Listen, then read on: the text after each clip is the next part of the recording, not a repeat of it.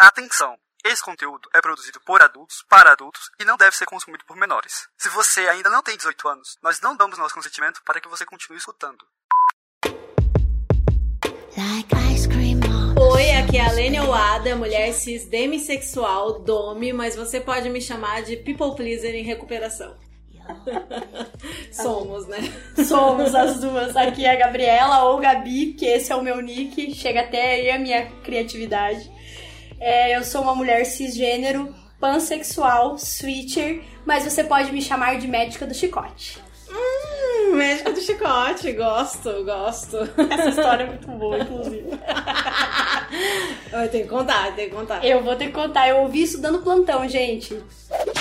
Você está ouvindo Chicotadas, um podcast para debater, democratizar e humanizar o BDSM, a não monogamia e sexualidades alternativas. Oi, gente, bem-vindos a mais um Chicotinho, a nossa série de episódios mais leves e rápidos, mas não menos divertidos e informativos.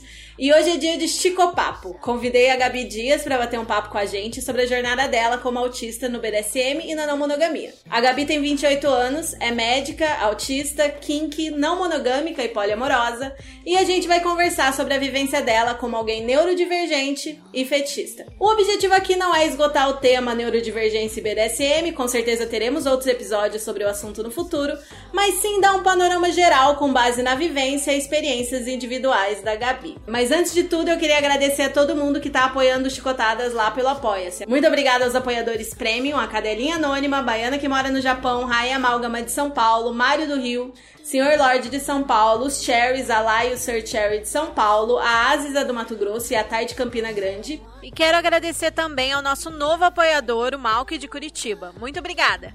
Para ser apoiador, ser mencionado aqui, ter acesso ao grupo e outras recompensas, acesse apoia.se barra chicotadas para saber mais. E bom, eu convidei a Gabi para vir aqui conversar com a gente, né? Bem-vinda, meu bem. Obrigada. Estou animada.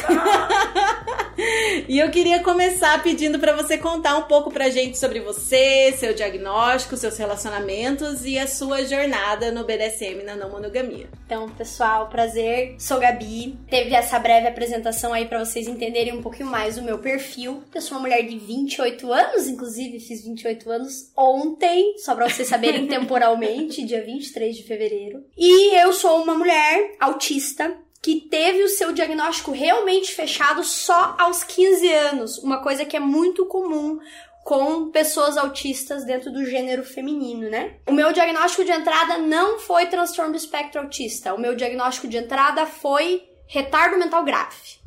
Então o médico virou para minha mãe depois de faz... nem fazer um exame direito, fazia cinco minutos que eu tava no consultório. Eu tinha entre 5 ou 6 anos de idade. E a minha mãe me levou porque achava as interações que eu tinha com as outras crianças estranhas e porque a minha mãe percebeu uma dificuldade de aprendizado. Uhum. E a minha mãe começou a achar aquilo preocupante e me levou no médico o neuropediatra da época, eu sou aqui do Paraná, de uma cidade próxima de Curitiba, onde a gente tá, que é Ponta Grossa, me olhou por cinco minutos e perguntou pra minha mãe se ela tinha mais um filho. A minha mãe falou: tenho, mas o irmão da Gabriela é bem diferente dela. Aí ele falou: ai, que bom. Se concentra nesse filho, que a Gabriela é retardada, é grave, pesado, institucionaliza e cuida do seu outro filho, que seu outro filho tem futuro. Meu Deus do céu, que horror! Pois é. A minha mãe, que é uma pessoa bem civilizada, maravilhosa, mandou ele ir tomar no lugar onde o sol não bate. E foi embora do consultório enraivecida. O meu pai, na época, relata que, assim, se a pessoa com mais experiência falou que era aquilo, por mais que ele não tivesse escolhido as melhores palavras, se era aquilo, era aquilo mesmo. Meu pai não pensou em confrontar essa uhum. possibilidade de diagnóstico. Já minha mãe não. Minha mãe falou: não, esse não é o caso da Gabriela. A Gabriela pode ter questões, mas eu não acho que seja isso. E me levou num segundo profissional. O profissional fez uma série de testes, ficou comigo um tempo no consultório, aí me viu arrumando todas as coisas que tinha na mesa em ordem de cor ou em ordem uhum. crescente de tamanho. Então, ao invés de eu uhum. brincar com os brinquedos que tinha no consultório, eu ordenava eles. Uma coisa bem comum do transtorno espectro autista. E aí ele virou pra minha mãe e falou: Olha, Patrícia, a Gabriela, ela tem uma questão e ela nunca vai ser como as outras crianças. Mas isso não quer dizer que ela não possa crescer, ter uma infância feliz, ter uma vida adulta plena. Sempre vão ter coisas diferentes, mas quando quanto mais você estimular sua filha, melhor. E a minha mãe levou aquilo ao pé da letra, tanto que foi minha mãe que me alfabetizou. Só que a gente não tinha um diagnóstico. Nós achamos hoje, que a gente conversa abertamente sobre isso em casa, que ele não quis o estigma. Uhum. Porque, veja, o autismo, ele não é um diagnóstico recente na história da humanidade. Os termos para se falar de autismo são recentes, mas o autismo sempre existiu. Só que o fato de os termos serem recentes e as pessoas conseguirem fechar mais diagnósticos hoje faz com que as pessoas falem que tem uma epidemia do autismo.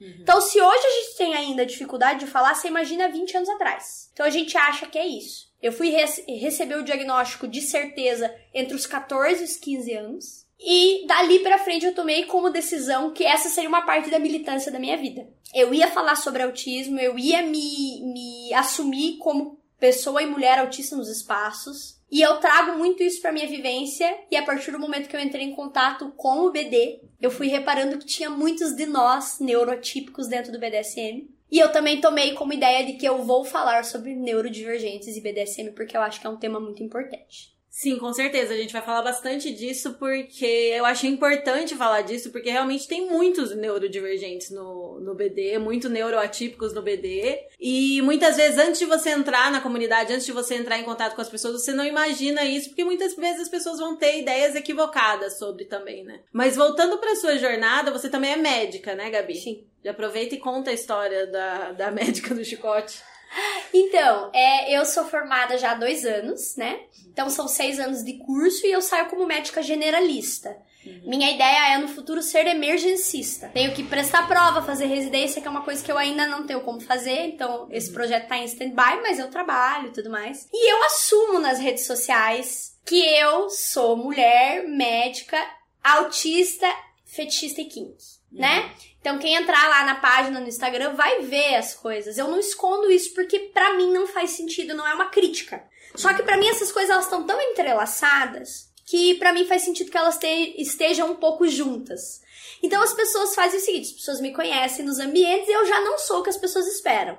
Uhum. Mulher jovem, tenho uma carinha, esse rostinho pequenininho, e aí eu sou tatuada, cabelo colorido, pessoal. Então já não é o que as pessoas esperam de médico, né? As pessoas Sim. acham que médico não tem esse perfil. Então eu já quebro as expectativas aí. E aí, de repente, as pessoas me adicionam no Instagram, porque hoje é assim. E aí as pessoas tomam um susto ou ficam impressionadas, né? Porque tem foto de Shibari, tem foto minha com chibata, tem foto minha com chicote. Eu falo abertamente sobre BDSM e converso, né, sobre isso nas redes sociais e tô me colocando agora para fazer performance, não tô escondendo isso de ninguém. Então é um choque para os colegas de trabalho, porque as pessoas não estão acostumadas. E aí eu tava atendendo uma emergência há umas duas ou três semanas atrás.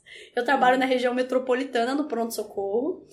E a gente sabia que a emergência estava chegando. A gente recebeu uma ligação da UPA de que um, um paciente muito grave ia chegar. Uhum. Então eu fui para a sala de emergência, já me arrumando, porque eu tenho muita energia e já vou deixando todas as coisas prontas para poder fazer o atendimento. E aí eu tava lá, e aí uma das, das técnicas de enfermagem é, olhou assim para mim uma hora, eu pedi tal coisa, tal coisa, tal coisa, eu preciso que pegue isso, que separe aquilo, separa tubo, dilui droga. E ela, você não é famosa?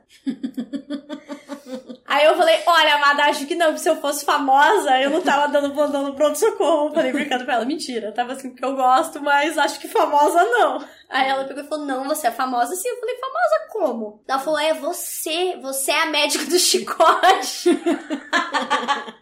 Aí eu falei, nossa, essa é a melhor coisa que já falaram de mim nos meus recém 28 anos de vida, que eu sou a médica do chicote é um paradigma para as pessoas, que ao mesmo uhum. tempo eu assumo uma posição que tem uma imagem específica e joga essa imagem no lixo.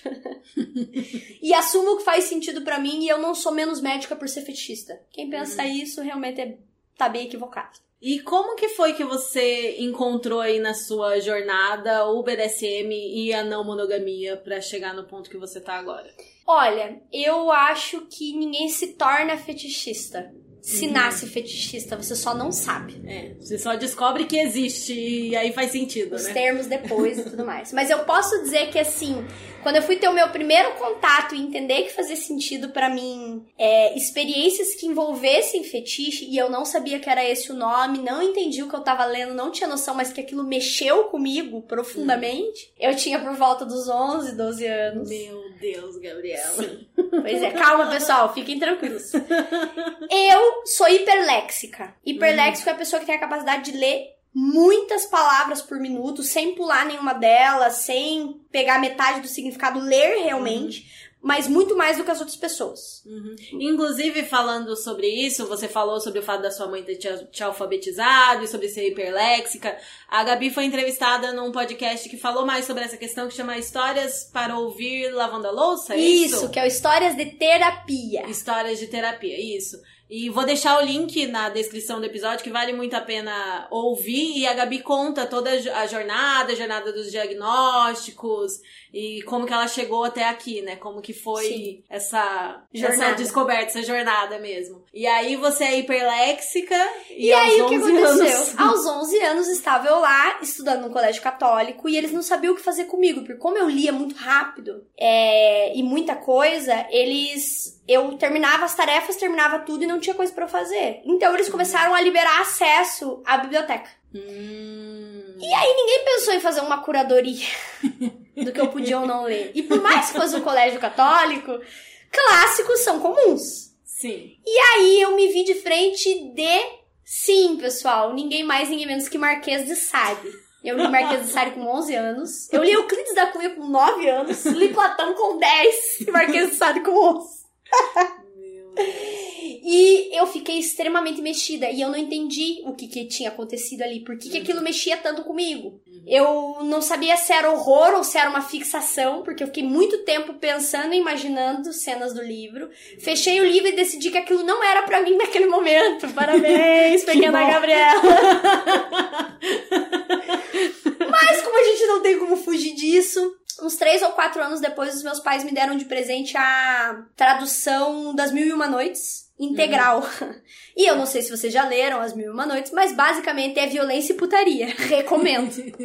Realmente é bem, os temas são bem pesados. E aí, novamente, eu me vi de frente dessas questões. Então eu sabia que aquilo estava comigo, só não sabia como, nem de que jeito, nem o que fazer com aquilo. Conforme eu fui descobrindo a minha sexualidade, isso foi se apresentando cada vez mais. Tive uma época de culpa católica intensa, um relacionamento abusivo no meio da situação, né, adolescente. Mas as coisas foram progredindo. Todas as vezes que eu tentei é, me desvencilhar do fetiche ou como é que eu posso dizer pra vocês? Sufocar isso voltava com mais força. Eu sonhava, aquilo vinha pra mim. E eu sempre acabei buscando na literatura, mesmo que não fosse literatura erótica, autores que traziam um erotismo muito grande na forma como eles escrevem os romances. Gabriel Garcia Marques, Philip Roth, que é um escritor judeu americano, Leonardo Padura, Chimamanda Ngozi Adichie, são todas pessoas que há uma carga erótica nos livros. Aquilo foi me chamando, me chamando, me chamando. Comecei a usar a internet pra buscar essas coisas. E aí descobri o Tumblr. Isso faz o quê? Eu tô com 28, faz pelo menos uns 10 anos. Aí descobri o Tumblr e comecei a consumir o conteúdo, principalmente o conteúdo americano,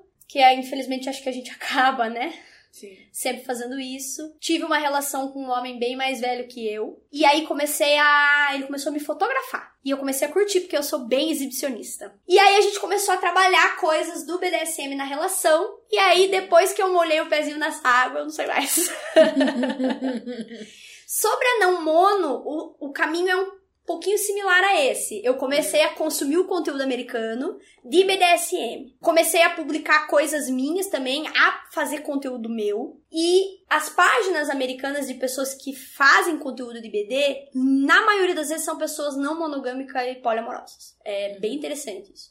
E eu comecei a ver cada vez mais daquele conteúdo e ficava me perguntando se aquilo fazia sentido pra mim. Aí eu entrei na relação que é o meu nesting partner de hoje, que é meu noivo, que é o Marco, né? Estamos há seis anos juntos. Nesting partner é quando você mora com o parceiro, eles moram juntos. Perfeito. E aí a gente foi, a gente teve cinco anos numa relação mono, explorando muito a questão do fetiche e do BDSM, porque eu já consumia essas coisas, já tinha o Tumblr que depois acabou, né, sendo fechado, foi banido o conteúdo adulto do Tumblr. A gente foi explorando aqui e ali até que há mais ou menos um ano e três meses, um ano e quatro meses, a gente sentou para conversar sobre não monogamia. Veio para mim porque eu fui consumindo cada vez mais conteúdo, vendo as relações daquelas pessoas. Começou a surgir mais conteúdo para mim sobre não monogamia e também pro Marco no Instagram, no Twitter, e um dia a gente sentou para conversar e viu que isso fazia sentido para nós.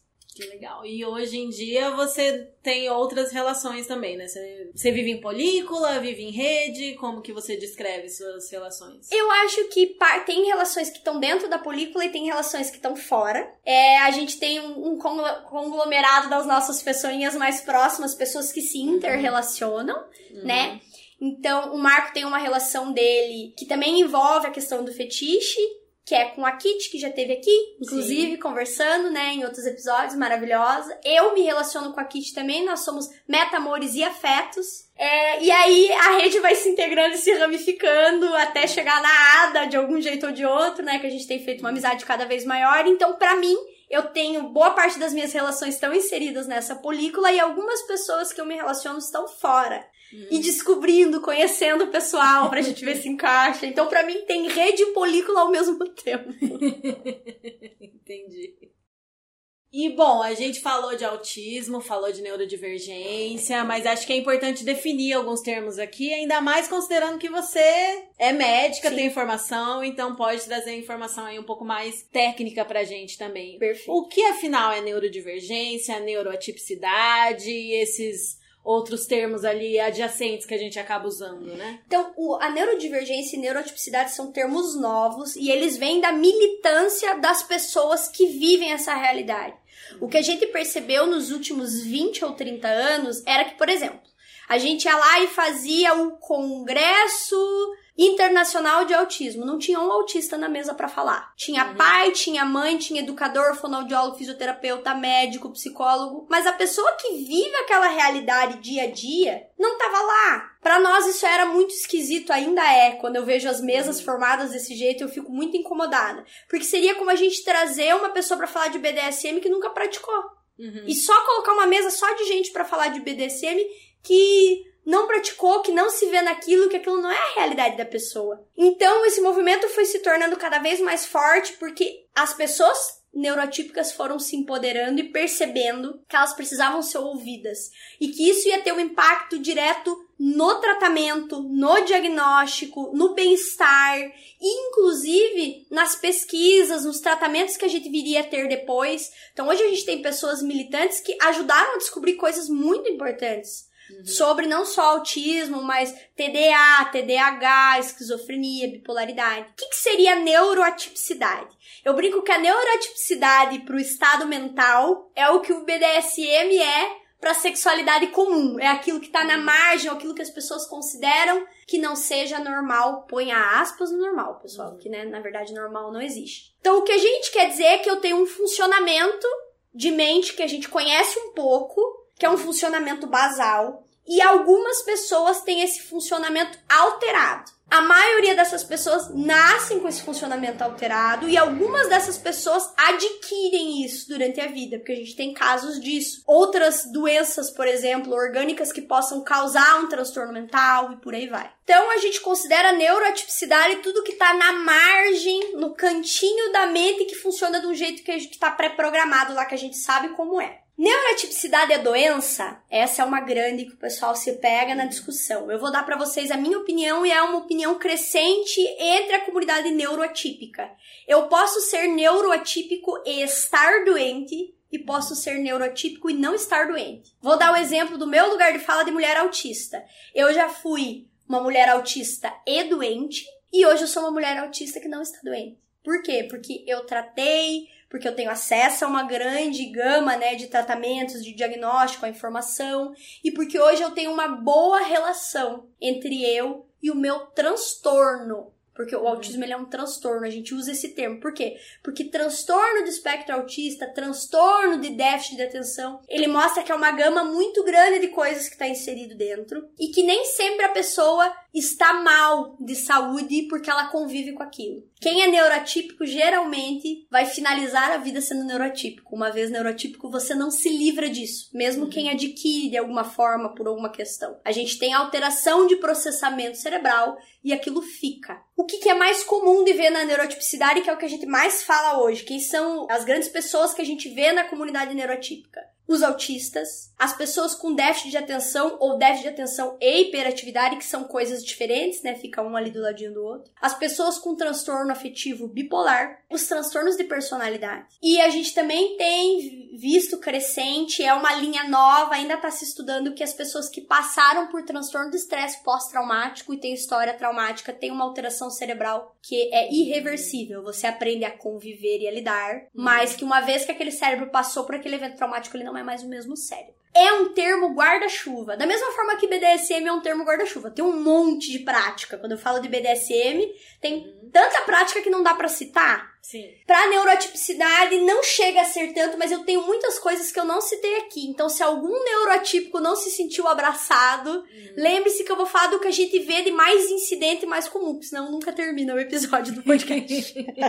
Sim. E coisas como borderline é um transtorno de personalidade, é isso? Perfeito. Uhum. Também é muito Entendi. comum a gente ver é, na galera neurotípica e essa galera inserida dentro do BDSM. Daqui a pouco eu falo o que, que eu percebo e o que, hum. que alguns estudos percebem de maior incidência de BDSM e neurotipicidade, porque tem coisas mais específicas. Sim, sim. A próxima coisa que eu ia te perguntar é justamente sobre os perfis dentro da comunidade.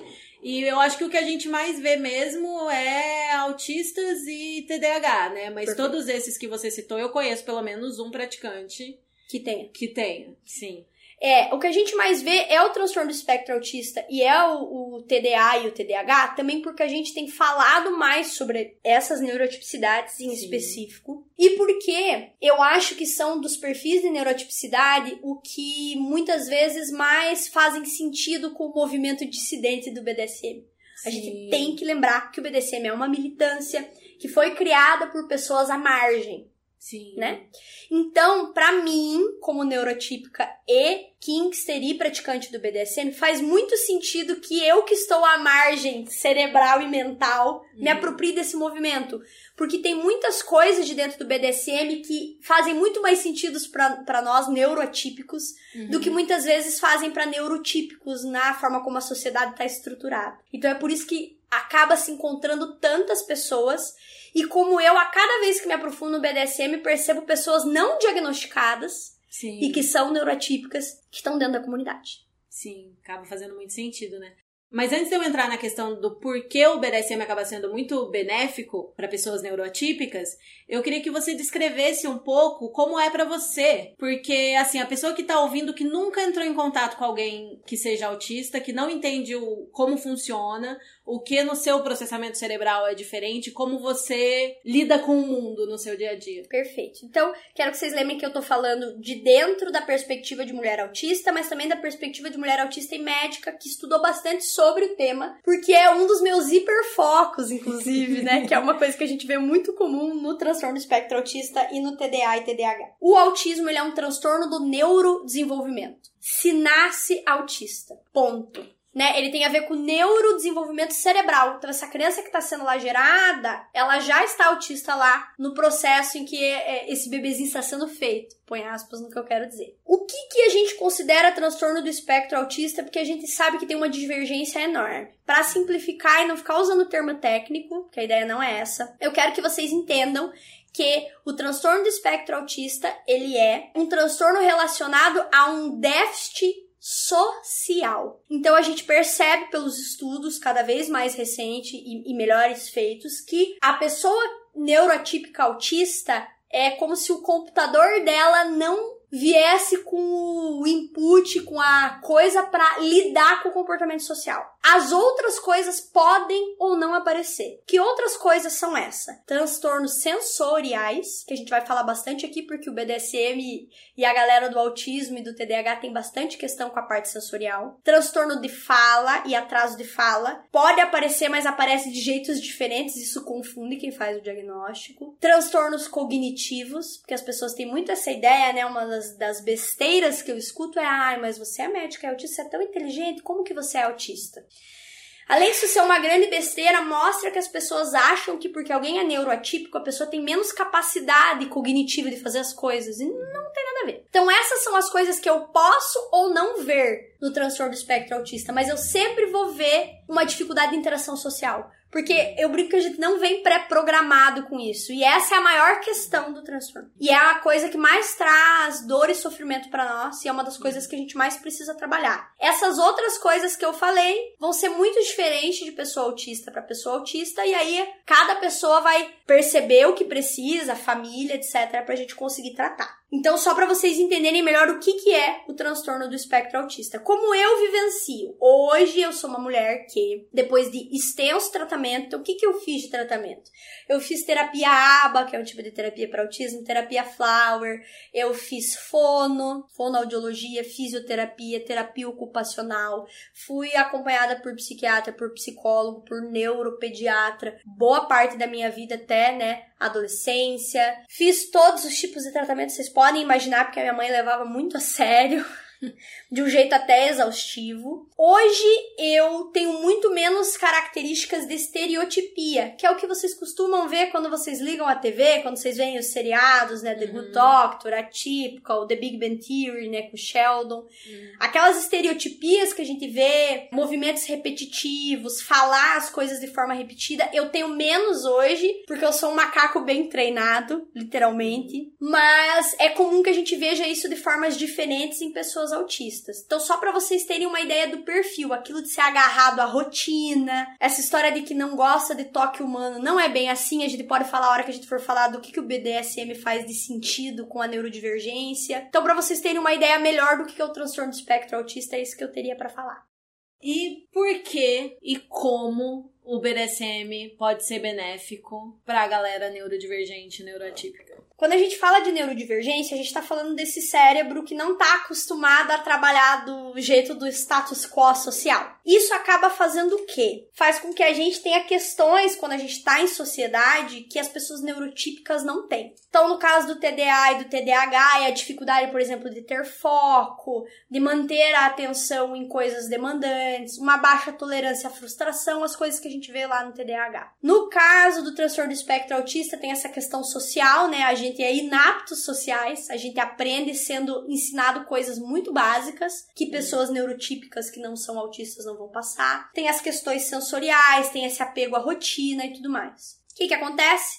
Quando a gente vai interagir na sociedade, a gente tem, acaba tendo bastante problema. Geralmente o sofrimento vem daí, vem das interações. E aí a gente vai percebendo o que, que cada pessoa neuroatípica tem de demanda. Agora vocês imaginem, se já é difícil fazer interações sociais básicas, imaginem quando a gente está falando de sexualidade, quando a gente está falando de expressão do corpo, de curtir e sentir esse corpo. Se eu tenho dificuldade de entender a interação social e me colocar lá, se eu tenho que aprender muito, trabalhar muito isso, imagina para lidar com o meu próprio corpo, com os anseios dele, com as vontades dele. Acaba se tornando muito conflitante para nós. Por que, que a gente diz que é um mito, por exemplo, que pessoas autistas não gostam de gente? Isso é a maior mentira. Quando você senta para conversar com pessoas autistas, você vai ver que a gente está sedento por contato. Só que a gente não tem ideia de como fazer. Principalmente se a gente não tiver acesso a tratamento e diagnóstico correto.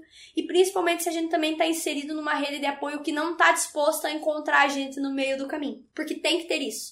Tem que ter pessoas com paciência e pessoas dispostas a entender que a cabeça da gente não vai funcionar daquele jeito que elas estão acostumadas e que a gente vai ter que ceder um pouquinho ali, e daqui a pouco um faz um pouco, o outro faz outra coisa. O BDSM vem nessa amálgama, assim, e faz muito sentido pra gente como neuroatípico, porque, primeiro, a comunicação é clara. É uma coisa que a gente tem muita dificuldade. Vou dar um exemplo para vocês. A gente costuma dizer que autistas são super sinceros. Quem já viu The Big, The Big Bang Theory viu lá o Sheldon sendo super inconveniente, falando coisas que ele não devia falar, e aí isso é usado como alívio cômico na série. É real. A gente tem uma dificuldade muito grande de interpretar, por exemplo, que tem coisas que a gente não deveria dizer. Uhum. Então, quando eu era criança, minha mãe nunca me levava quando tinha um recém-nascido. Porque uhum. se eu achasse a criança feia, eu ia falar. Pra mãe, que acabou de ter o bebê, que tá passando por toda a questão hormonal, pro pai, pra família. E eu não entendia por que, que eu não podia falar aquilo se era verdade. Aí eu uhum. questionava minha mãe, mas você não falou que eu tenho que não posso mentir? Que mentir é pecado? A mãe falou, é, filha, mas veja que tem coisas que as pessoas não estão preparadas para ouvir. Então é certo mentir mentir nessa hora, eu não consigo entender. Eu tenho que mentir para poupar o sentimento dos outros?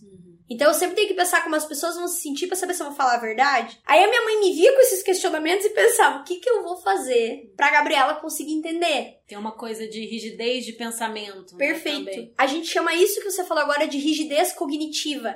A rigidez cognitiva é essa dificuldade de se colocar assim no lugar do outro e entender da onde que o outro saiu. Por que, que o outro não gostou? Por que, que aquilo não é legal? Porque se pra mim é uma coisa legal, o autista acha que ele vai poder fazer aquilo com todo mundo. Então, se eu acho legal dinossauro, eu posso falar por 2 horas e 15 minutos de dinossauro pra todas as pessoas, porque todo mundo vai achar legal. E eu não vou conseguir me tocar que a galera tá com tédio, que a galera quer ir embora, que as pessoas não gostam de dinossauro tanto assim. O autista vai ficar até ofendido. Tipo, como assim as pessoas não gostam de dinossauro, sabe? A gente chama isso de rigidez cognitiva. E a gente tem isso bem presente no transtorno do espectro autista, também no TDAH e no TDA. Aí, eu entro no BDSM, eu tenho uma comunicação extremamente clara, né? A gente fala o que a gente quer e o que a gente não quer, o que a gente se sente bem e não se sente bem, e ninguém fica ofendido, ou não deveria ficar. No BDSM saudável e responsável, a gente tem a liberdade pra falar com todas as letras o que você quer falar, né? Perfeito. Eu tô falando aqui no mundo ideal, né, gente? A gente É. sabe que não é tão simples. Mas o que atrai a gente é que eu posso falar aquilo que eu preciso, que isso não vai ser lido como uma coisa que vai queimar uma relação minha, que isso não tem a ver com uma questão pessoal. E aí fica mais fácil eu entender o que o outro quer. A intenção do outro e colocar a minha intenção, porque a comunicação é mais clara. Isso facilita muito para pessoas neurotípicas. Porque como o nosso cérebro não tá tão programado para as interações sociais, para nós é muito difícil ler o outro, entender o que o outro quer. Aí se a gente fala, a gente tá sendo muito franco, correndo demais, etc. Então, imagine um espaço onde eu posso falar abertamente, eu não vou ser julgada por isso, nem as pessoas vão se sentir mal. A segunda questão é, geralmente eu tenho uma estruturação de segurança, né? Palavras que param as coisas imediatamente se não tiver legal e palavras claras pra isso, né? Ou pra diminuir o ritmo ou pra parar. Eu tenho noção de quais vão ser as práticas que vão ser feitas. A pessoa que vai estar jogando, é, e no geral as pessoas neurotípicas, se elas se sentem nesse espaço mais seguro, elas conseguem trazer demandas específicas relacionadas aos transtornos, muitas vezes, né? Então, isso também deixa a gente mais seguro de ter esse espaço em que eu tenho uma noção do que vai acontecer. Para nós autistas, por exemplo, ter noção de rotina, é, saber como as coisas vão se estruturar é muito importante. Por quê? Porque como a gente sente muito o que acontece no ambiente, né? O toque no autismo, no geral, é um toque muito mais forte e presente. O som é muito mais alto. A luz é muito mais forte. Então a gente tá lidando com muito estímulo. Se eu tenho uma ideia de estruturação de uma cena, de uma play, e eu tenho uma ideia do que vai acontecer, aquilo me relaxa. Porque eu tenho mais ou menos uma ideia de quais são os estímulos que vão vir. E eu tô mais preparada para lidar com esses estímulos. Então é outra coisa que é muito benéfica. Outro ponto é que a gente consegue explorar muitas questões dentro do BDSM sensoriais, que para as pessoas do transtorno espectro autista são muito importantes. Esse eu posso falar como lugar de fala. Como a gente tem uma questão, por exemplo, de pele, eu tenho uma questão, eu, Gabriela, e não é assim para todos os autistas, que a minha pele ela é muito sensível. Por exemplo, eu não consigo lidar bem com começar a receber toques que sejam leves. Eu preciso de toques de pressão primeiro, e aí eu entendo, sinto aquilo, e aí eu lido depois com os toques leves. Aí eu consigo. Veja que complicado, porque a gente se cumprimenta no dia a dia, e a maioria das vezes, em situações cotidianas, são toques leves, é beijinho no rosto, etc. A gente se sente extremamente incomodado como autista na maioria das vezes com isso. No BD eu posso me programar e ter uma sessão que me traga isso. Inclusive, hoje eu acho que eu lido muito melhor com toques leves, porque eu trabalhei muito isso em sessões sabe? Eu pude experienciar e lidar melhor com a sensibilidade da minha pele. Outro exemplo de questões sensoriais. Muitos de nós gostam de ser restringidos. Se vocês já viram, não sei se, se quem tá me ouvindo, se a Ada já é, viu o filme da Temple Grandin, é uma militante do autismo, se chama Thinking in Picture, Pensando em Imagens. É maravilhoso o filme e conta a história de uma grande militante do autismo lidando com suas questões. Ela desenvolve uma máquina do abraço. O que, que é? Ela vê o gado, que ela tá numa fazenda, o gado entra como se fosse numa maquininha, e essa maquininha aperta o gado. E a hora que aperta o boizinho, o boizinho fica bem relaxado.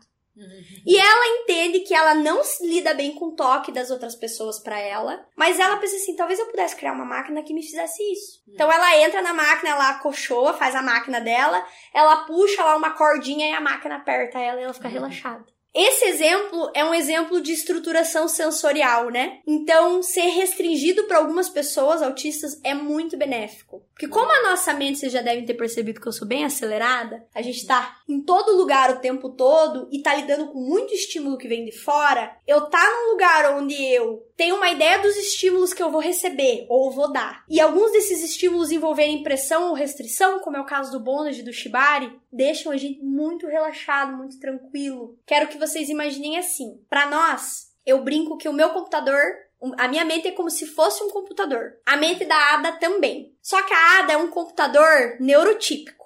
Então, primeiro ela faz o download do som. Daqui a pouco ela faz o download da imagem. Daqui a pouco ela faz o download da cor. Daqui a pouco o download do que ela tá entendendo da situação. Eu, Gabriela, computador neuroatípico autista, eu faço download de tudo ao mesmo tempo o som, a imagem, o cheiro, o que esse cheiro me lembra, a sensação da roupa do meu corpo, a temperatura do local, assim vai. Eu não consigo priorizar o estímulo. Eu lembro que a primeira vez que você saiu com a gente, né, você, depois de um atados, a gente foi pro bar, era um bar que tem uma área externa, a gente tava na área externa, e lá dentro uma música torando, muitas pessoas lá de dentro, lá de fora, e na hora de, de falar sobre e descrever como era sua é, captação sensorial, não sei como é que fala. Perfeito. Você descreveu isso, tipo, eu não. não eu, vocês conseguem selecionar o que vocês vão ouvir. Tipo, vocês conseguem focar aqui na conversa. Eu tô focado na conversa, mas tá tudo acontecendo ao mesmo tempo. Mais ou menos assim que você descreveu. Tipo, eu tô ouvindo a música lá dentro, eu tô ouvindo o barulho ali, tô ouvindo as pessoas, tô vendo. Tá, e eu não consigo baixar o volume dessas, né? Outras tipo, coisas. Uhum. Tá tudo acontecendo ao mesmo tempo.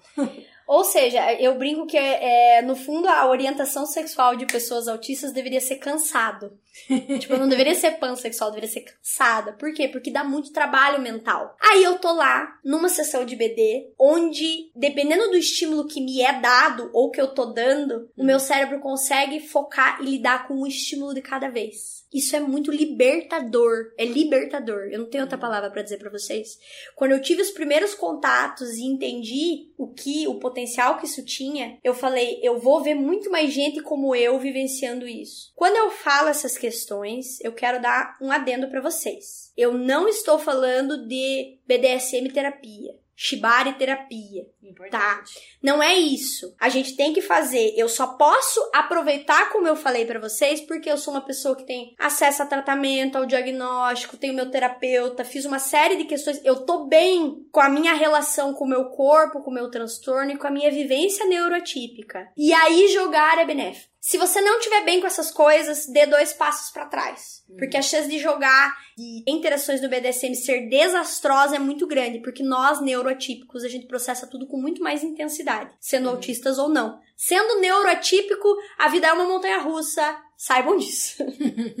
Eu acho incrível ouvir você falando dessas coisas e trazendo as suas experiências também. E eu queria que você contasse um pouco mais de outras formas que você foi descobrindo e que isso foi fazendo sentido para você, talvez história de algumas experiências que você tenha tido. Maravilha. Ou algum exemplo, por exemplo, de como a comunicação mais clara foi benéfica. Porque assim, é, a gente tá falando nesse sentido de ser benéfico, de dinâmicas serem interessantes e tal, mas eu acredito muito que são aquelas questões que todo mundo poderia aplicar melhor para todo mundo seria incrível. E, inclusive, é algo que a gente tá sempre falando também sobre a questão da comunicação, né? A questão de verbalizar as coisas, de deixar claro, acho que é o que mais aparece nas nossas conversas, né? Sim. Essa questão do. Por que, que as pessoas estão querendo deixar coisas subentendidas? A gente já deixou claro aqui que é um... nós estamos num espaço, nós estamos num ambiente, a gente convive com pessoas que tá tudo bem falar o que você precisa falar. E muitas vezes as pessoas acabam voltando pra questão do. Mas, mas tem que adivinhar, tem que pegar no ar, tem que tem que. Como assim? A pessoa vai saber do que você precisa. E a gente, não. não de Na Deus. verdade, essa é a receita pro caos. Inclusive, eu brinco que o meu maior fetiche, né, gente? O meu maior fetiche, eu, Gabriela, é comunicação clara. Nossa, molha a calcinha de um jeito, vocês não têm noção. Porque eu vou dar um exemplo pra vocês de uma situação. Eu vou citar essa pessoa sem dar nome pra ela, porque é uma pessoa que não, não ia se sentir bem que eu estivesse divulgando isso pros outros. Então eu tive um relacionamento com uma parceria e essa pessoa curtia muito, se lia como homem, é um homem cis. E essa pessoa curtia muito vestir calcinha. Rolou uma situação em que eu percebi isso. E aí, né, essa pessoa vestia as minhas calcinhas e a gente tinha toda uma questão envolvendo isso. E aí, um dia, passou um tempo, fazia um tempo que a gente não praticava isso. E aí, a gente tava é, indo pra uma interação que fosse mais genital e tudo mais, mas trazendo questões é, do BDSM. E aí, eu fui no armário pra pegar calcinha pra vestir, fui falar algumas coisas relacionadas a uma feminização, assim, a trazer essas questões e falar, assim, umas, umas putariazinhas relacionadas a isso. E aí eu vi que a pessoa não curtiu. E o meu cérebro falou, ué, mas a gente já explorou isso, eu fui com muita calma, por que, que essa pessoa não curtiu? Se eu sei que é isso. E aí eu já fiquei sem saber o que fazer. Aí a pessoa olhou pra mim e falou assim, então, é que eu agora, eu acho que essa fase passou. Então eu falei, ai, você não curte mais? E aí o meu cérebro, eu fiquei numa rigidez cognitiva bem importante, gente. Eu fiquei, como assim? Tipo, era uma coisa que você super curtia, super achava o máximo, e daí, de repente, a gente deu um tempo e agora você não gosta mais? Não tô entendendo. Eu tive que parar. a pessoa percebeu. Porque o meu cérebro não conseguia entender. E aí ele falou: Olha, eu, puxa, isso foi muito legal. Talvez em algum momento eu revisite isso e curta. Mas agora, assim, no momento que você falou, e eu, assim, na verdade, até deu um efeito como se fosse negativo, assim, a pessoa quis me dizer. Olha como a comunicação clara foi importante nesse caso, pra mim que tem rigidez cognitiva. Eu fui, trouxe uma prática que eu sabia que a pessoa gostava, percebi que a pessoa não reagiu do mesmo jeito, então a gente que é autista, a gente tem uma dificuldade de entender as reações dos outros. Então eu sempre falo pra Ada que eu catalogo as pessoas. Eu tenho uma ficha, inclusive eu tenho uma ficha da Ada na minha cabeça. E aí, toda vez que eu vejo a Ada, eu vou adicionando informações sobre ela. Isso é muito perigoso, viu, pessoal? Muito perigoso. Tanto que eu brinco com meu noivo, Marco, que eu sou tão boa em catalogar depois de um tempo, que a hora que ele abre a porta de casa e entra, eu já sei o que, que ele. Se o dia dele foi bom ou se foi ruim. Se o problema é no trabalho, se o problema foi comigo, se aconteceu alguma outra coisa. Eu falo, conta aí o que, que tá acontecendo. se você quiser. Às vezes ele nem sabe o que tá acontecendo. Ele fala, ele fala, cara, eu vou ter que. Eu vou ter que sentar pra pensar o que, que tá acontecendo pra eu poder te falar. Eu falei, não, toma seu tempo. Muito trabalho de terapia pra eu aprender que as pessoas precisam de tempo pra reconhecer. Enfim, aí eu fui, olhei a situação e falei, poxa, mas no meu catálogo de informações sobre fulano, fulano adorava essa prática. E agora ele não tá tendo a mesma resposta que ele tinha. Ixi, e agora? Alguma coisa deu errado. Aí os meus divertidamente já começam, pânico, pânico, tem alguma coisa errada, tem alguma coisa errada. Aí eu peguei e falei, ué, mas você não gostava, né? Eu perguntei. Você não curtia bastante ele? Então, puxa, eu acho que eu não tô mais nesse momento. E aí eu parei, eu acho que eu devo ter feito uma cara, uma expressão tão do tipo, eu não tenho ideia do que tá acontecendo.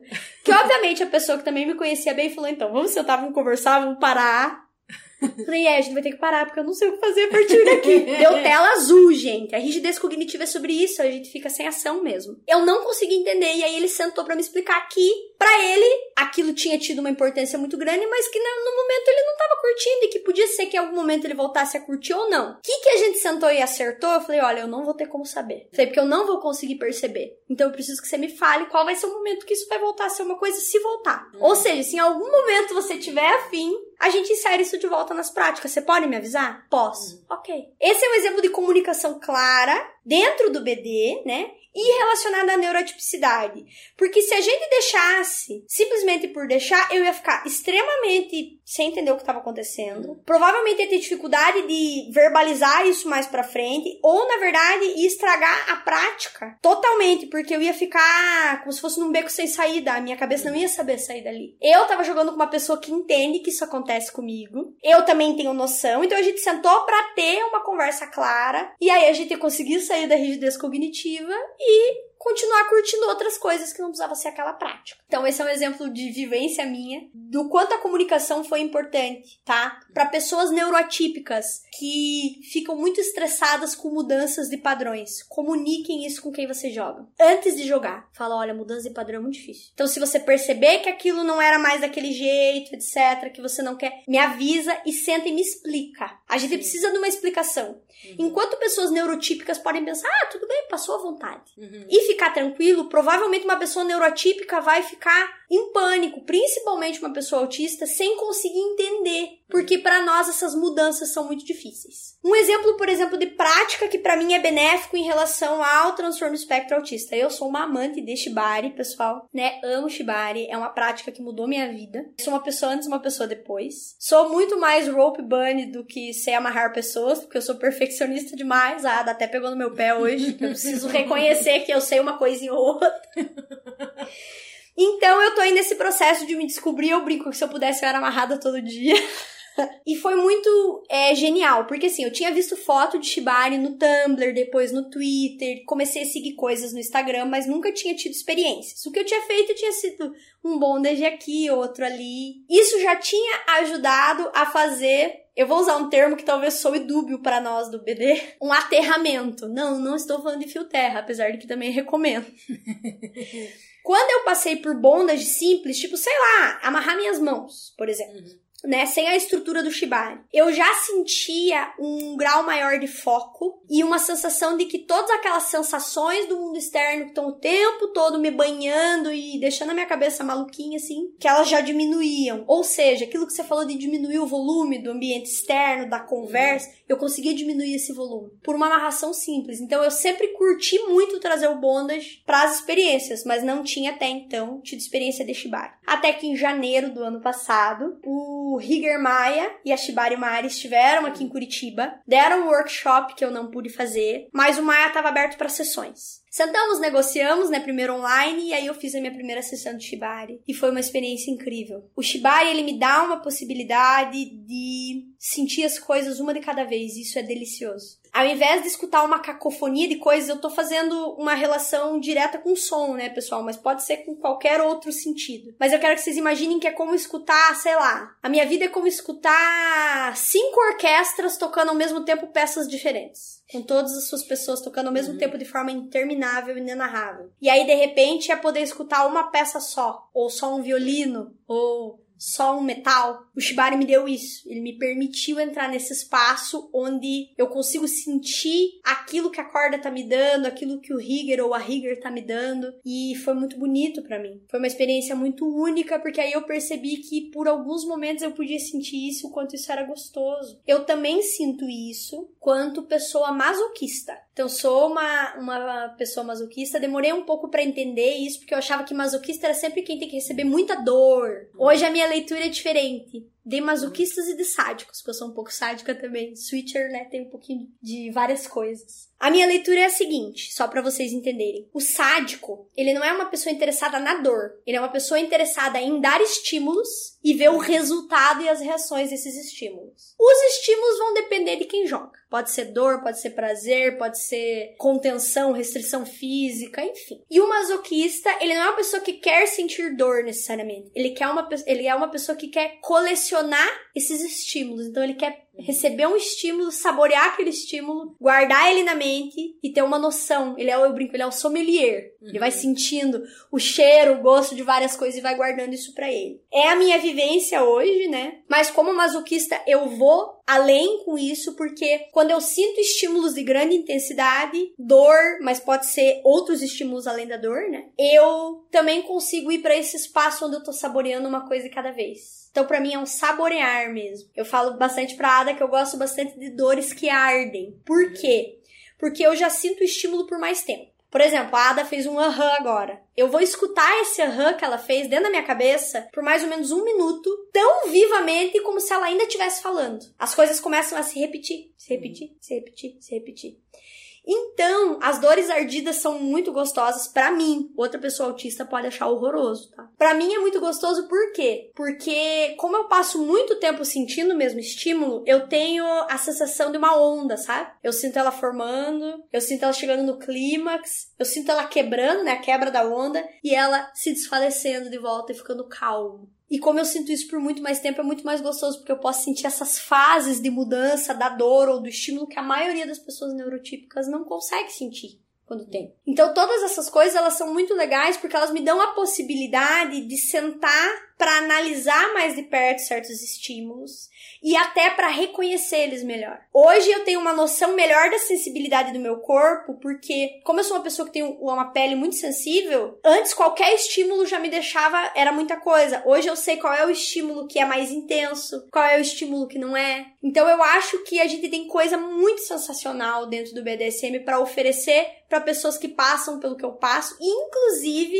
eu acho que tem muita coisa legal que as pessoas como eu podem oferecer para outros praticantes. Porque a gente consegue enxergar certas práticas, ter certas ideias que são menos convencionais, vamos dizer, uhum. que as pessoas não vão sacar. E aí eu posso trazer para uma pessoa neurotípica um pouquinho de uma experiência de algo que o meu cérebro consegue concatenar, que o cérebro dela não uhum. consegue. Então eu acho que isso é legal também. E também lembrando o incrível que é a gente ter o espaço pra, pra falar, né? Esse estímulo aqui funcionou, esse não funcionou. Esse daqui pode ter funcionado com todo mundo que você jogou, mas para mim dá um desconforto extremo. Vamos por esse caminho aqui. E por mais que talvez numa interação baunilha fosse uma, uma fala boba, que é né, um, um baunilha não treinado e achar, gente, mas que bobeira está mencionando, né? Esse tipo de toque, esse tipo de. E pra gente aqui não tem nada que vai ser bobeira, né? Se Exato. tá desconfortável, tá desconfortável. Se tá gostoso, tá gostoso. A gente consegue ajustar cada experiência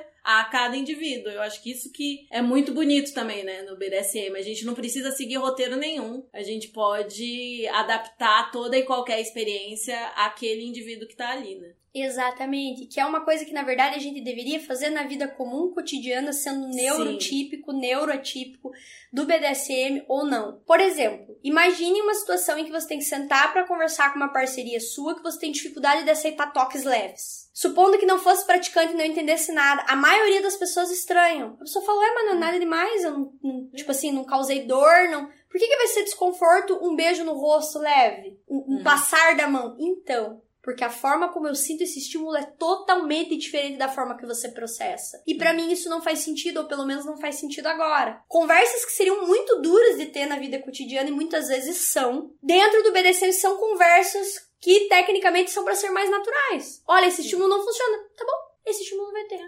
Tem os outros que funcionam e é isso. E é isso. Sim.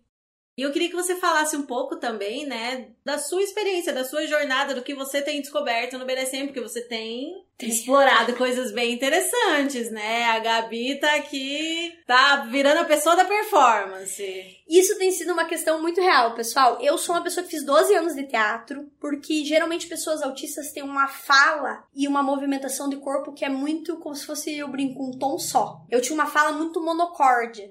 Eu falava uhum. e a impressão que dava era que era uma voz gravada. Uhum. Dei um exemplo pra vocês porque eu ainda tenho em mim, em algum lugar lá atrás, porque eu treinei uhum. muito, né? Então eu tinha essa fala assim, você não sabia se eu tava perguntando, se eu tava pausando, se eu tava achando bom, se eu tava achando ruim. E eu fui muito treinada para reconhecer essas inflexões, reconhecer até na fala do outro, para entender. Ah, o outro tá me fazendo uma pergunta. Eu não sabia reconhecer, isso é comum em pessoas autistas tinha uma dificuldade da movimentação do corpo mesmo, gente, né? Um corpo rígido, assim. Porque quando você passa muito tempo sentindo muita coisa ao mesmo tempo, é muito difícil se movimentar. É muito difícil se sentir confortável na própria pele se você não tem formas de autorregulação disso. E o teatro me ajudou bastante.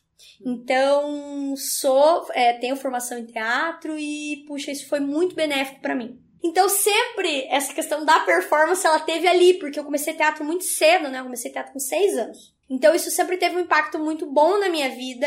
E aí, quando eu fui pra faculdade e comecei a, a né, o curso ele tem uma carga horária muito pesada e tudo mais, eu consegui explorar aquilo ali, coisas de performance, a gente achou de talentos na minha faculdade. Eu sempre fui uma pessoa que, depois que eu tive muito curso de oratória, eu tecnicamente falo bem, põe aspas.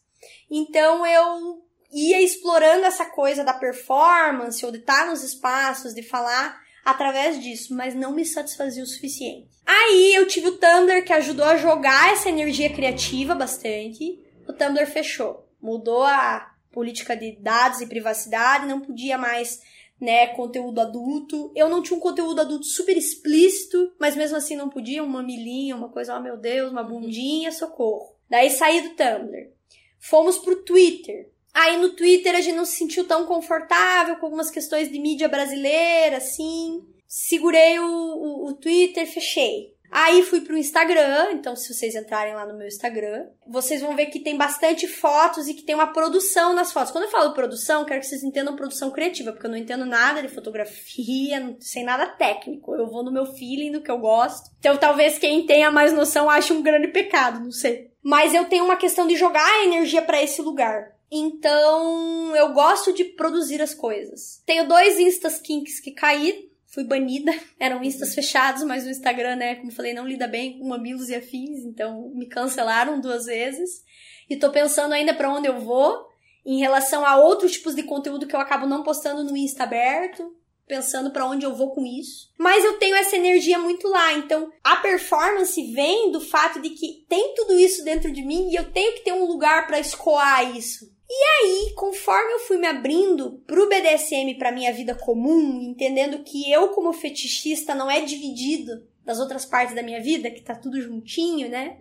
Que isso fazia sentido para mim, eu fui indo nos eventos de BD. Então, nos eventos aqui em Curitiba, né? É, fui na Shibari Party, que é uma festa que a gente tem aqui em Curitiba, e aí fui nas festas, outros eventos kinks que tiveram aqui, Happy Hour Kink, que a gente tem na casa de algumas pessoas aqui que são do meio. E conforme eu fui vendo as pessoas e vendo performances, vendo cenas, vendo plays, assim, eu acho que deu um start na minha mente. E eu comecei a ter muitas ideias, então eu sou uma pessoa bem criativa. Então, no geral, eu tô sempre pensando. E uma coisa que acontece frequentemente com pessoas neuroatípicas é que de repente a gente é tomado por uma ideia e a gente tem dificuldade de tirar aquela ideia da cabeça. A gente chama isso de hiperfoco, que é gastar uma boa parte do teu processamento mental com um tema em específico e ter dificuldade de abandonar esse tema, né? O hiperfoco pode ser muito legal, mas às vezes pode ser até danoso, porque se a gente passa muito tempo fixado numa coisa específica, também pode não fazer bem. Então, quero que vocês saibam que sou fã dos meus hiperfocos porque hoje eu tenho um pouco mais de controle sobre eles. E aí essas coisas foram vindo. Então eu sei que eu sou, já sabia que eu era switcher,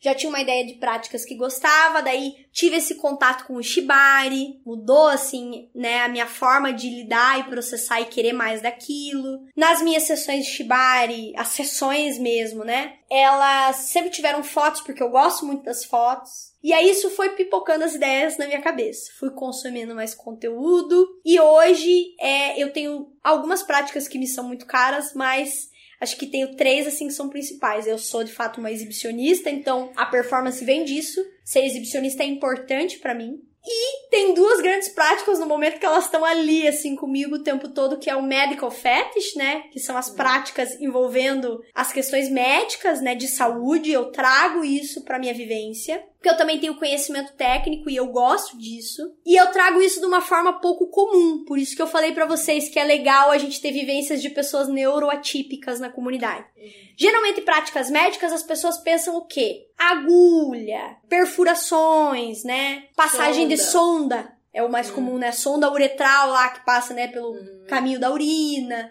E eu não, eu não, não tô descreditando essas práticas, mas tô falando que não é a minha vivência mais comum. Eu curto muito é, quando eu tô, e geralmente eu sou dominante fazendo práticas de medical fetish, então eu sou top, né? E eu gosto muito de fazer o quê? De ir, ter uma ideia, então eu tenho que negociar bem com a pessoa primeiro, para eu entender o perfil dela, aí eu faço o catálogo autista do perfil da pessoa até os mínimos detalhes, então quem negocia comigo às vezes fica até um pouco cansado, mas depois vê que tem bastante benefício, que eu sei uhum. muito sobre a pessoa. Faço isso. Montei esse perfil, tenho uma ideia do que a pessoa gosta, o que eu vou fazer? Eu vou montar a cena e vou dar uma série de estímulos para a pessoa. E aí eu vou descrever para a pessoa o que, que o corpo dela tá passando com aqueles estímulos às vezes usando até termos técnicos, então fazer um passeio com a pessoa pelo próprio corpo dela. Por quê? Porque também eu, como neuroatípica, eu tenho muita noção de coisas que as pessoas não percebem no cotidiano do próprio corpo. Uhum. Muitos detalhes e tal. Então eu pego esses detalhes na hora da prática, uma coisa da respiração, uma mudança de padrão da forma de soltar o ar, é, o engolir da saliva, né? E por aí vai um, uma mudança do da forma como o corpo tá quando recebe aquele estímulo, um som que a pessoa solta. Uhum. E aí eu vou descrevendo aquilo para ela em detalhes, como que o corpo dela tá lidando. E eu brinco que é como se eu fizesse uma autópsia sexual. Porque uhum. é como se eu quebrasse a psique da pessoa assim e mostrasse para ela o que, que ela gosta, o que, que ela curte. E eu vou levando, é uma experiência bem psicológica. E para mim tem um aspecto médico porque É, eu trago esses temas, eu exploro inclusive áreas anatômicas, então eu vou lá e faço um estímulo numa área específica. Eu sou apaixonada por respiração e por práticas envolvendo respiração. Entendam que isso não quer dizer simplesmente asfixia, inclusive asfixia tá no fim da minha lista e é uma coisa que eu pratico pouco porque é muito sério, pessoal, muito sério. Muito sério mesmo, tá? É, é talvez a prática mais séria que a gente tenha que possa trazer um risco muito grande para todos. Então, quando eu falo práticas envolvendo a respiração, tem a ver com o som da respiração, como que o ar passa e tal. Eu sou uma aficionada. Gosto muito de vias aéreas, eu brinco. Então eu gosto de estar tá lá, né, com a pessoa, com, com, com o sub, com a sub, e, e descrever pra pessoa como que ela tá respirando. A partir do momento que eu faço isso, a pessoa já muda totalmente a relação dela com a respiração. E aí eu gosto de usar alguns termos técnicos, eu gosto de passar a mão na região do pescoço, descrever a artéria, a carótida, etc. Traqueia, apalpar algumas coisas, assim, e falar pra pessoa, olha, eu se, eu, se eu fizer uma brincadeirinha, eu gosto muito de fear play. Se eu fizer uma brincadeirinha aqui, a gente tem que tomar cuidado. Eu gosto de criar essa expectativa. Outra prática que eu tenho descoberto, gostado muito, inclusive tenho feito performances disso e me feito muito feliz, é o dronification. Então, o dronification é uma prática onde a pessoa assume uma persona de drone. O que, que é o drone? O drone é aquela coisa que você vê na ficção científica, né? Que é meio pessoa, meio humanoide, assim, né? Meio humano, meio máquina. E você assume esse personagem, essa persona. E na maioria das vezes você entrega o controle dessa persona pro top. É o mais comum que a gente vê. Você vira como se fosse assim, meio que um brinquedinho, né? E aí tem toda essa interface com inteligência artificial e tudo mais.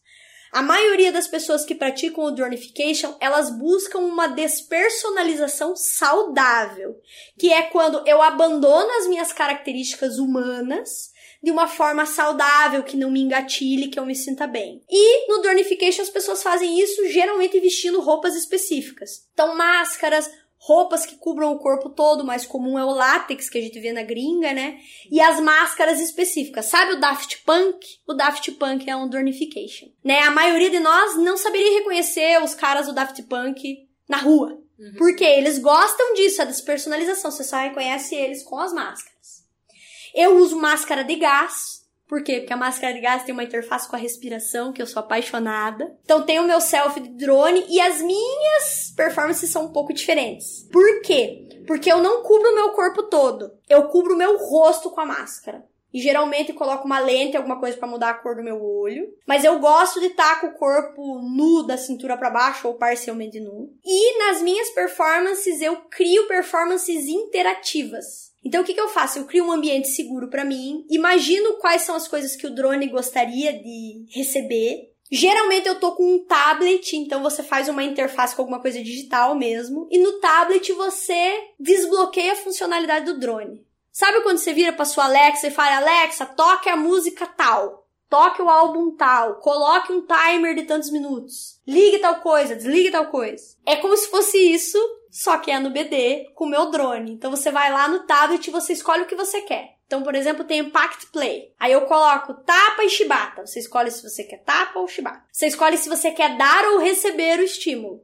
Aí eu quero dar uma chibatada, um tapa, eu quero receber. O número de golpes, aonde vai ser aplicado, e tudo mais. Eu não falo durante as performances, então eu uso sinais para usar de palavra de segurança. E se a pessoa tá recebendo estímulo de mim, ou seja, se eu estou como top naquele momento, a pessoa pode usar palavras de segurança simples, como amarelo e vermelho. Esse universo todo é bem a minha percepção neuroatípica de um kink, de um fetiche que já é pouco falado e que como ele é pouco falado, ele tem uma estrutura mais específica. E eu já olhei para aquilo e falei, tem essa estrutura, gosto dela, mas eu vou alterar isso aqui, isso ali, isso lá. Por isso que eu acho que a gente tem que dar mais espaço para pessoas neuroatípicas no BDSM e ouvir delas, porque geralmente a percepção que elas vão ter de uma mesma coisa é bem diferente do comum, do esperado.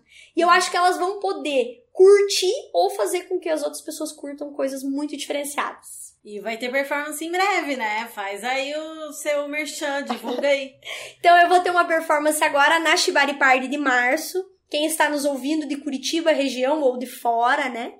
E quiser vir, vai ser dia 18 do 3, um sábado, é no Basement Cultural. E a gente vai ter a primeira performance do Brasil. E eu não vi na gringa até agora também, mas é porque é mais difícil de achar. Uhum. Mas do Brasil eu sei que é a primeira performance de Shibari com dronification. Meu droninho estará lá. Quem for na festa vai poder fazer coisas interativas com o drone. Cheguem cedo, cheguem cedo. Exatamente, porque vai ser bem divertido. Então venham, sigam, busquem, porque eu acho que vai ser bem divertido. e pro pessoal te conhecer, te seguir, conversar com você, como é que faz? E eu queria saber também se você tem alguma indicação de conteúdo para deixar pro pessoal. E óbvio, a sua arroba e como falar com você. Então, pessoal, vocês vão me achar majoritariamente pelo Instagram mesmo. Hoje, atualmente, eu tenho uma página só, é arroba Gabi1023. Vocês me encontram lá, podem me adicionar, me mandem mensagens, suas dúvidas ou o que vocês acharam. Às vezes eu demoro um pouco para responder porque eu trabalho um monte. Uhum. é, faço muito plantão, então às vezes eu tô lá na loucura, eu até vejo e eu respondo daqui a pouco. Esse vai ser, acho que, a maior forma de contato comigo atual. Vocês podem me mandar suas dúvidas, sintam-se à vontade, o que vocês acharam, o que vocês pensaram, gostaram ou não. E eu tenho indicações de conteúdo para vocês, sim, majoritariamente do Instagram. Outra pessoa neurotípica eu acho que o Insta principal dele caiu, infelizmente, mas ele tá com um suplementar. É o Not Can Damage, que é um ator não binário transmasculino que é autista, fala abertamente disso no Instagram dele, então é super legal porque ele tem uma visão assim, é de trazer coisas em relação a estímulo, a prática e tudo mais, que eu acho sensacional. Recomendo de olhos fechados. Eu vou passar bem certinho pra dar os uhum. arrobas, porque mudou. Daí vocês entram na descrição e veem. Outra pessoa que eu acho que traz conteúdos e, e vai misturar galeras de muitas vibes diferentes do BD, tem Dronification no meio, é a Kiss Me Deadly Doll. Uhum. Ela é uma rigger de, acho que dos Estados Unidos. Ela é rigger fetichista, tem bastante conteúdo maravilhoso de medical fetish uhum. látex, que é uma coisa que a gente tem pouco. Uhum. E ela amarra pessoas do dronification. Então ela amarra uhum. drones, sabe? Então a gente uhum. tem algumas, algumas, alguns estilos e fotos e tem o conteúdo adulto deles. Então são pessoas que eu indico. Uma pessoa que eu indico que tem uma vivência e uma é, visualização do Shibari que é bem diferente e eu acredito que tem uma neurotipicidade envolvida aí. A gente já conversou sobre é a Levirie. Uhum. Então a Levirie, que é rigger aqui do Brasil, que é maravilhosa, toda performática. Entrem no Instagram da Levirie com outros olhos agora. A Levirie tem um estudo de cor, tem um estudo de imagem, tem um estudo da relação dela com o self-tie, que é uma coisa que a gente vê uhum. pouco. Então eu acho que vocês vão curti bastante e para mim traz essa vibe de achar pessoas neurotípicas de dentro do BDSM. Tem um dominador de Curitiba, não sei se ele sabia que eu ia citar ele ou falar dele, mas que é o Capelo. Uhum. O Capelo é neuroatípico, é TDAH e tem toda uma questão que ele é músico, então ele traz umas, umas nuances no Instagram dele. Eu acho que ele tem um OnlyFans on Privacy, não tenho certeza. Hum, verdade, ele vende conteúdo, sim. Que tem bastante questão com som, com mudanças, é, mexer com algumas coisas, ele grava algumas coisas faladas, respiradas. Ele tem uma visão, assim, em relação a práticas que são bem legais. Então eu recomendo ele até debaixo d'água. E não fala abertamente de neuroatipicidade, mas traz formas diferentes de ver fetiches, imagem. Eu não sei se ela é fetichista, mas aquele Instagram é fetichista, sim. É a Ana de Castro. E ela tá fazendo uns ensaios com a Engel, inclusive com Shibari e tudo sim. mais. A construção que ela faz de imagem, gente, tem uma percepção diferente de textura, uhum. né? Eu sou doente por líquidos. A Ada sabe, sempre é uma performance minha, tem algum líquido de algum jeito que eu amo. E ela faz umas interfaces legais que eu acho que comportariam bem pessoas com questões sensoriais. Uhum. Essas seriam as minhas indicações para vocês. Arrasou, Ui. arrasou. Algum recado final aqui pros, pros ouvintes? Olha, as pessoas que escutaram esse é, episódio e ou sabem que são neurotípicas ou ouviram muitas coisas que eu falei e ficaram com uma pulguinha atrás da orelha, busquem sobre. Uhum. Se você ainda não tem diagnóstico, se você ainda não sabe sobre, vá atrás. O diagnóstico não é ruim. Diagnóstico é uma liberdade para sua vida, porque você entende melhor como seu corpo e sua cabeça funcionam. Se você escutou e percebeu uma pessoa do seu cotidiano que ou tem um diagnóstico E talvez fosse legal discutir sobre, trazer coisas da vivência do episódio e conversar mais com ela sobre, ou que você acha que pode ter um diagnóstico, converse não necessariamente sobre, ah, eu acho que essa pessoa é autista, porque às vezes as pessoas não estão preparadas. Mas manda um episódio, fala: olha, eu ouvi algumas coisas da Gabriela que foi lá no Chicotadas e eu acho que faz sentido com você. Façam isso. Se a pulguinha ficou atrás da orelha, alguma coisa tem aí. E aí vocês podem aproveitar na vida cotidiana e no BDSM muito mais se vocês souberem mais sobre vocês. É esse meu recado final. Muito obrigada, Gabi, por ter topado essa conversa. Adorei, é sempre uma delícia conversar com você. Com ou sem microfones ligados. E espero que você volte em breve, que a gente tem várias outras ideias de temas aí pro futuro. Olha, quero voltar e quero dizer para vocês, aproveitar aqui para dar uma tietada aqui. Vocês não podem me ver, mas eu me mexi durante todo o tempo que a gente gravou, porque eu estou assim emocionada, que esse é o momento da minha vida. Se algum momento eu for no Faustão, não sei se ainda tem Faustão e se tem arquivo confidencial, mas se tiver. eu vou contar desse momento chorando. Porque assim eu tô. Uh! Ai, adoro. E agora, com o fim da nossa sessão, chegou a hora do aftercare. Qual vai ser o seu aftercare hoje, Gabriela? Olha, o meu aftercare hoje vai ser tomar alguma coisinha porque tá quentinho, abraçar essa mulher com pressão, se ela me permitir ser abraçada de volta. e sentar para observar tudo isso que a gente conversou e pensar que faz muito parte do meu aftercare pensar bastante, tá, gente? Eu sei que tem certas pessoas que não, mas o meu faz. Reavaliar essa conversa de hoje, de pensar que a gente tá conseguindo trazer um BDSM mais inclusivo, que é isso que eu quero. Então vai ser muito meu aftercare. Ai, que linda! Arrasou! E você também tem fotos para tirar mais tarde. Tenho fotos hoje, fazer um ensaio, eu e Kit. Estou animada. vai ser tudo. E o meu aftercare vai ser ter essa conversa com você também, aproveitar esse momentinho. Mais tarde, acho que o Léo vem aqui vou passar um tempinho com o Léo também. Que delícia! é isso, gente. Bom aftercare pra vocês até a próxima. Até a próxima, pessoal. Beijo!